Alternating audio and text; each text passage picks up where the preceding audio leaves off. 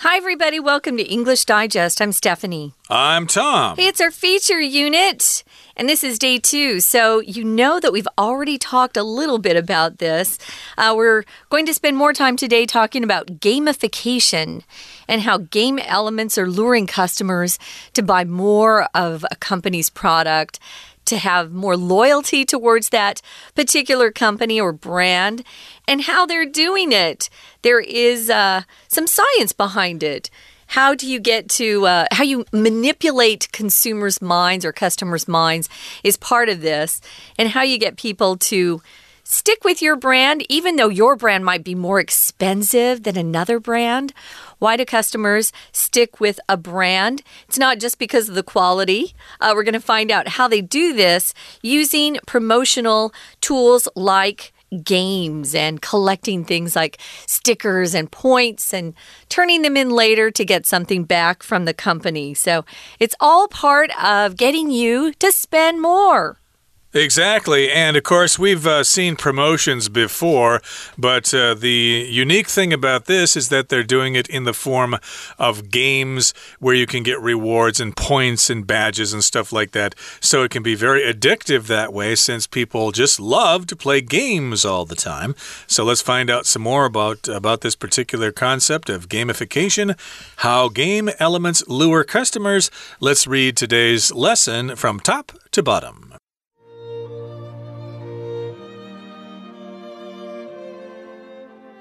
Across industries, a number of major corporations rely on gamification to increase sales, appeal to new customers, and build a loyal follower base.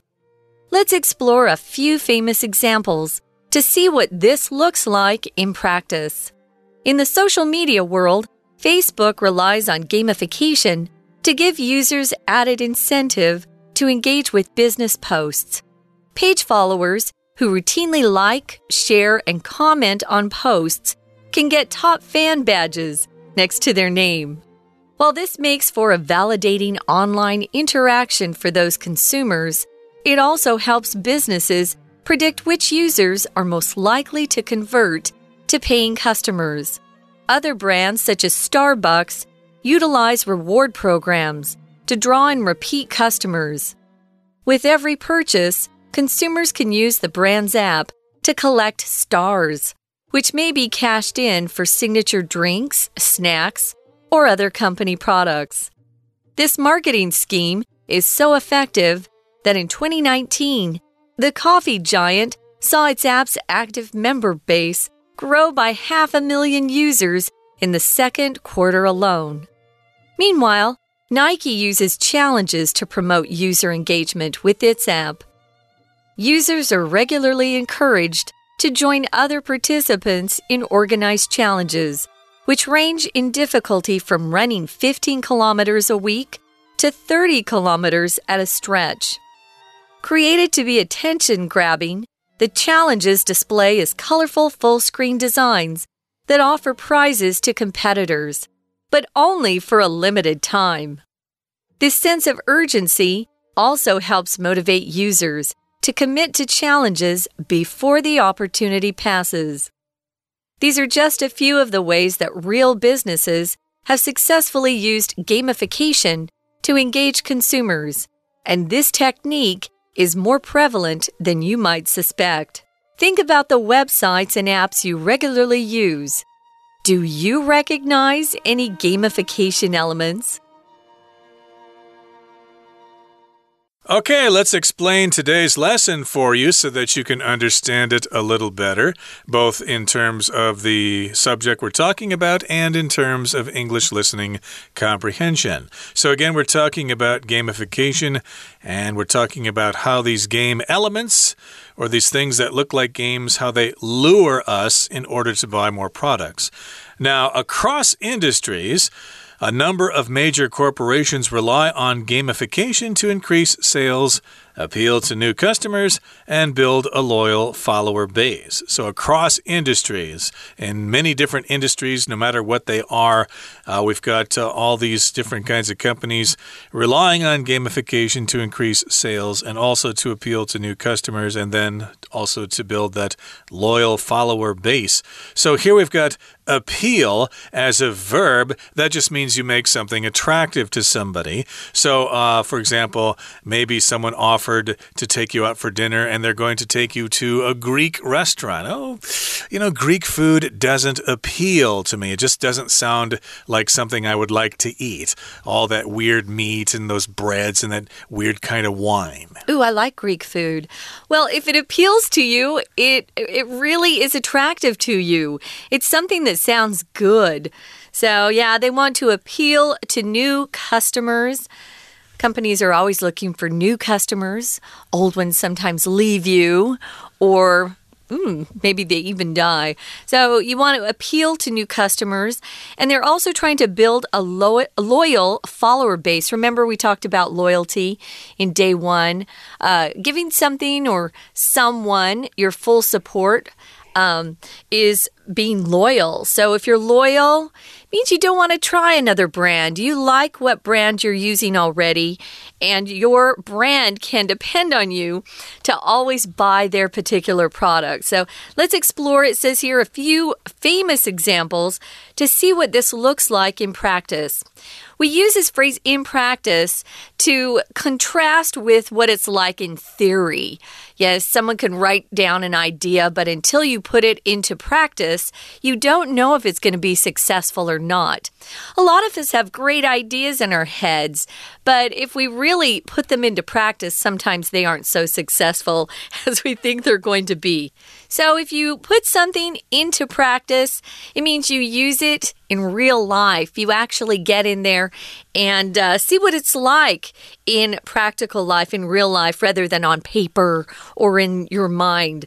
Uh, so, going to the next paragraph, Thomas says in the social media world, Facebook relies on gamification to give users added incentive to engage with business posts. I am not a fan of Facebook. Uh, I don't use it much anymore. Maybe I go on there twice a year because I need an address of a company. But Tom, you use Facebook. Um, talk about some of the incentives that you've seen. Uh, yeah, there are all sorts of things that try to get you to click on it. I guess in the case of a smartphone, to tap on it. And a lot of those, I believe, come in the form of quizzes, like test your knowledge on World War II history or something like that. And I kind of think that, yeah, it's probably a fun quiz and things like that, but uh, it's not just there to entertain you. Of course, they want something from you. So you have to be uh, careful about those websites, unless you're really interested in the products they're trying to promote and stuff like that. But uh, I have taken some of those quizzes, and sometimes they're just too easy, or I'm just not interested in finishing them. So I'm gradually not being tempted by them anymore. I just want to check Facebook and see what friends are up to, what things they've posted, and things like that. But Facebook does do that. They rely on gamification to give you this added incentive, which means some kind of reward. Okay, if there's some incentive, then you want to do that. You can get something out of it. Like, hey, what's my incentive? Why should I invest in your company? What am I going to get back? What do I get in return? When I was growing up, of course, we had household chores. And we had to do them because, of course, my mom said to. But an added incentive was if you do your chores or get your jobs done in the house, then you can go shopping with me on Saturday. So that was one of our incentives. So it's some sort of motivation, like Tom says, to actually do something. And they want users to engage with business posts. Uh, page followers um, who routinely like, share, and comment on posts can get top fan badges. Remember what a badge is? It's some sort of emblem or mark that uh, shows who you are or your identity. Here, you're getting a badge because you're a really good fan, um, which is kind of fun. Um, again, I'm not into this, but I know a lot of people are. Although I'm reading, Tom, that the younger generation isn't quite so excited about Facebook anymore. Well, uh, yeah, they do other things. I think they're like Instagram and stuff like that. Yeah. those. Yeah. Uh, you can do movies. Yeah, those platforms are TikTok. going to. Uh, exactly. They're going to have other kinds of incentives, but we're using Facebook as an mm. example here. Mm -hmm. So, yeah, you can get badges or other kinds of incentives or rewards.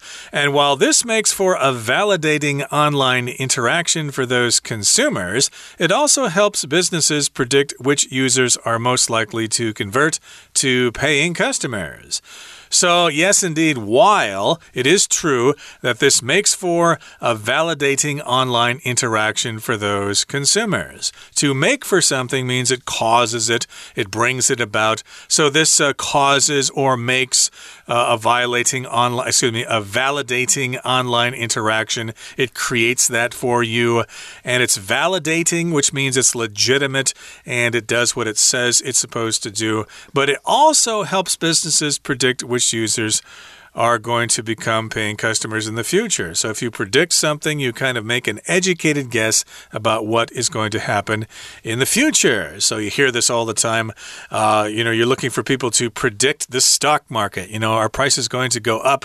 Are they going to go down? Or to predict the weather. Are we going to have any typhoons this year? Or something like that. And if you convert, that means you change from one thing to another, like you convert uh, from one religion to another like convert to Buddhism, for example. Or maybe you have a sofa bed that you bought at the store. That sofa bed can convert from a sofa into a bed at night if you have um, no space in your apartment, or maybe you have a visitor that's coming into town and you need an extra space for them to sleep. Yeah, lots of things can convert from one thing to another. If you travel to another country that has a different electrical circuit, you might need to buy some converters that change um, the circuit so that your blow dryer works or your curling iron, things like that, especially if you go to places like Europe. So, we're going to take a quick break here, guys. Listen to our Chinese teacher who will explain a bit more, and then we'll be back. 大家好，我是派老师。今天讲解的是十一月份 Unit Two Gamification 第二天的课程。 在第一天课程中，我们认识了 gamification 游戏化行销，知道运作的原理和基本形式，比方说累积点数、换取徽章等等。今天的课文介绍三家企业运用 gamification 的实际案例。现在我们一起看看学习重点。第一个案例是 social media 社群媒体龙头 Facebook。那我们看这个句子。Page followers who routinely like, share and comment 这个句子，这句话的意思是说，为了让大家多多追踪粉丝专业，脸书设计了头号粉丝徽章。经常按赞、分享和评论贴文的专业粉丝，可以在他们的名字旁边获得头号粉丝徽章。那接着看到这个句子，In the social media world, Facebook relies on gamification 这个句子。 请同学注意，这里面有两个不定词。第一个是 to give users added incentive，脸书依靠游戏化提供使用者诱因。那第二个不定词是 to engage with business posts，那诱因后面还有一个不定词是要表示诱使使用者做什么。那我们进一步看看 incentive 这个字，到底它该怎么用呢？其实这个字是一个名词，解释做诱因或者奖励。老师给大家一个例句：Some parents use cash as an incentive for children to study harder。这句话的意思是说，有些爸爸妈妈要小孩子认真念书，就会用金钱来当做诱因。好，接着我们看最后一句：While this marks for validating online interaction，这个句子，那。逗点后面，同学有没有看到有个 to convert to paying customers？好，这边的 convert to 其实就是转变的意思。所以这句话是说，哪些用户最有可能转变为付费客户？We're going to take a quick break. Stay tuned. We'll be right back.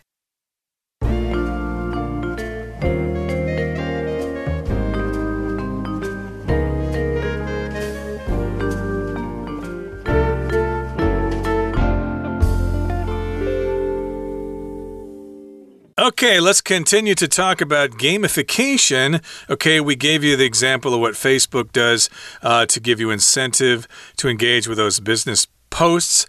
And we also talked about the fact that this makes up this makes for a validating online interaction, but it also helps predict which users are going to be loyal customers in the future. And other brands, such as Starbucks, utilize reward programs to draw in repeat customers. So if you go to Starbucks maybe once or twice in a while, you might like it, it's okay. But of course, Starbucks wants you to come back more often than that. They want you to be a repeat customer, uh, that you always go there and you don't go to Cama or Louisa or some of the other competition they want you to keep coming there, and so they have these reward programs to draw you in, to attract you. So, with every purchase, consumers can use the brand's app to collect stars. They're kind of like stickers, but what you collect are online um, and they're stars. And they can be cashed in later for signature drinks, snacks, or other products the company sells. Purchase here is just another word for buy. Um, actually, this is a noun. So with every purchase, purchase is a noun here. Purchase can be a noun or a verb, but if it's um, if it's a verb, then the synonym for that, a similar word would be buy. Purchase is a little bit um, more advanced, but not really. We use purchase as we speak conversationally as well as buy. So they're both great. Um, I don't see a big difference between using buy or purchase. Now, here you're using it as a noun, though. So every time you buy something that is a purchase that you make, consumers can use that app to collect stars. Now, if you cash something in, it usually means you've been collecting something for a while that symbolizes something in real life. Uh, what you're collecting doesn't have any value on the street or in real life. For example, if you go gambling and you play poker and you win some chips. Those chips have zero financial value if you leave the casino. But what you do is you take those chips and you cash them in before you leave the casino and they give you real money. And that's what you want. So sometimes we collect stickers and then we can cash them in for something the store is selling.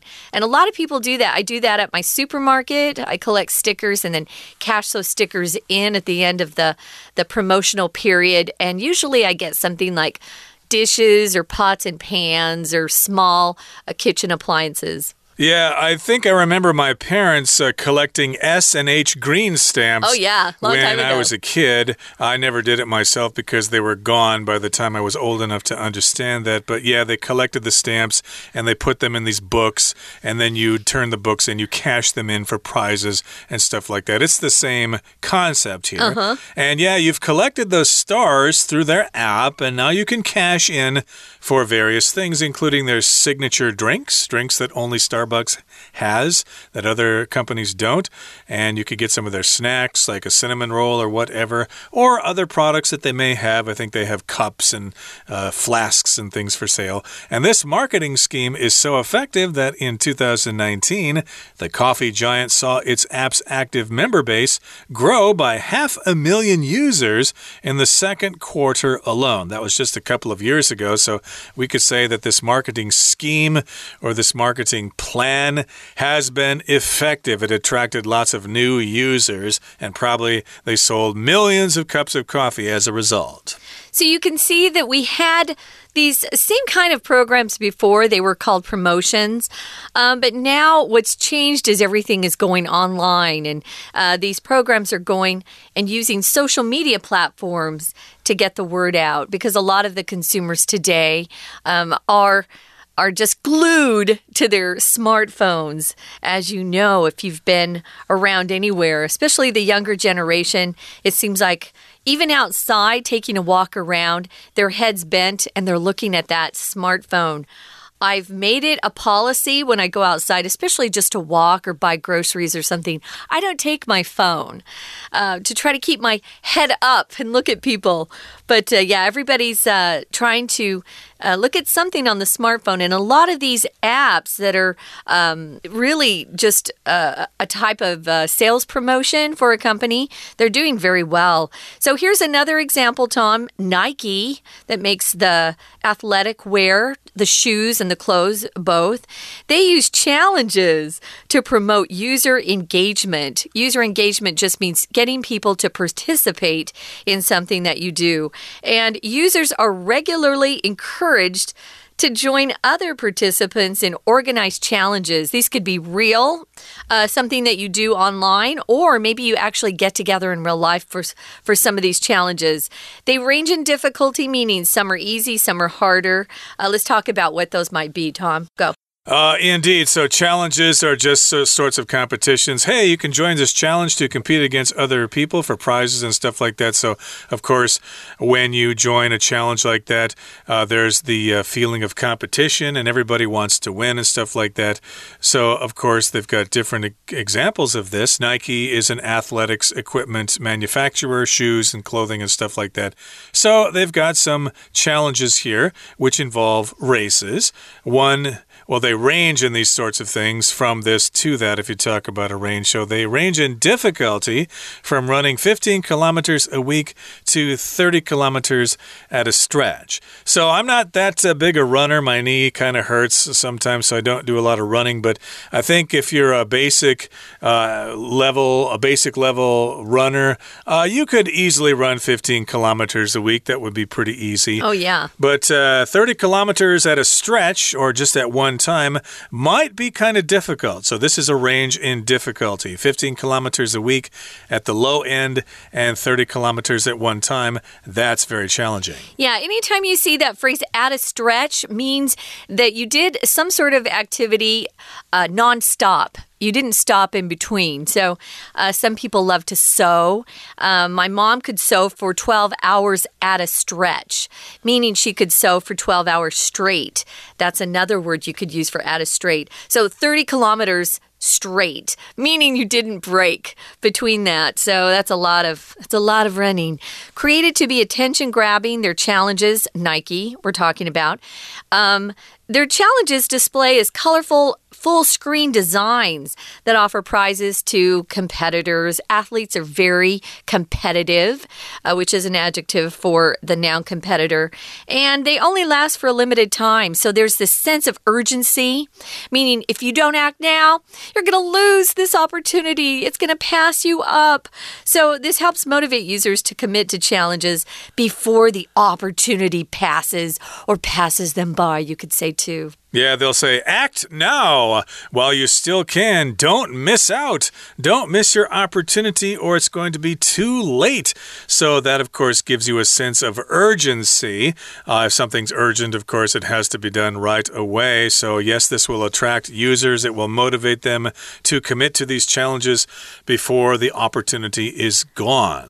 well, these are just a few of the ways that real businesses have successfully used gamification to engage consumers, and this technique is more prevalent than you might suspect. So, we've given you some examples here, just a few of the ways that these real companies and businesses use gamification successfully. They've used it to engage consumers, to get them interested in their products, to become loyal customers, and things like that. And it's more prevalent than you might suspect. Prevalent means widespread, common. Uh, you might be involved in this and you don't even know it. That's right. Be aware, guys. Be an educated consumer. They are tracking all your data.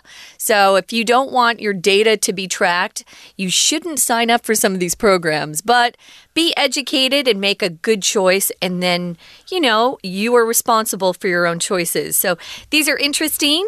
Uh, now you know what they're trying to do when they come up with these reward programs.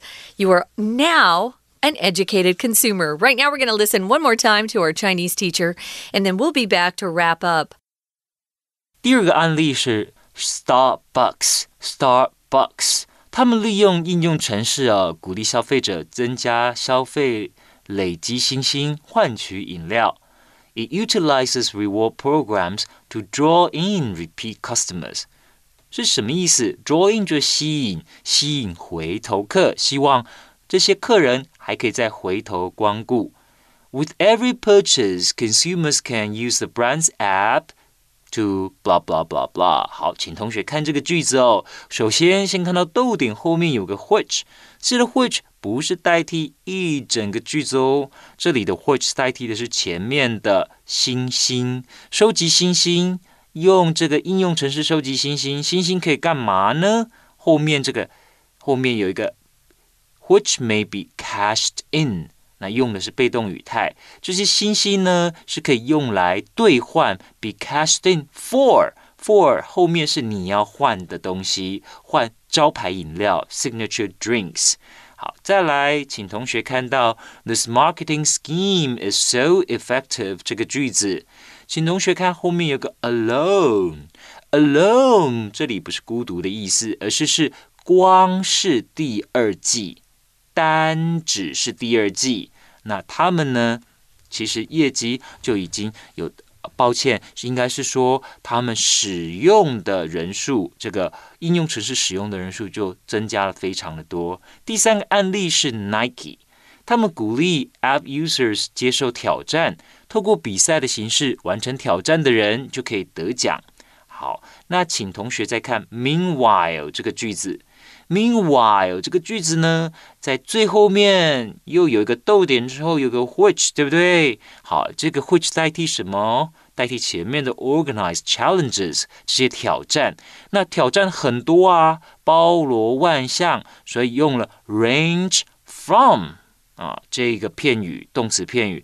那这个 range from 这些挑战以什么来分类啊？以难度来分类，有十五公里的。每个礼拜跑十五公里的，那也有一口气跑三十公里比较难的。好，所以呢，我们看到就是 range in difficulty。好，就是以难度来分类，range from 什么 to 什么，难度从什么到什么。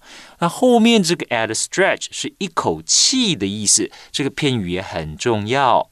好，那再接着，同学，请看到 created to be attention grabbing 这个句子，请注意哦，这个句子是分词构句。好，这里 created 它是过去分词，那到底它在意义上、意思上，主词是谁呀？为什么省略了主词呢？这是分词构句，它的主词往后面找，就是这些挑战，这些挑战就是要吸引人家的注意。好。attention grabbing. Okay, these challenges were created to grab your attention. 好，以上呢就是我们今天的中文讲解，谢谢大家。 That is it for today. Thank you so much for joining us, and please join us again next time for another edition of our program. And I think we're still thinking of some techniques that we can use here at AMC to uh, develop some gamification apps. That's I right. don't think we have any as yet, but uh, hey, stay tuned. We might have some in the future. From all of us here at English Digest, I'm Tom. I'm Stephanie. Goodbye. Bye.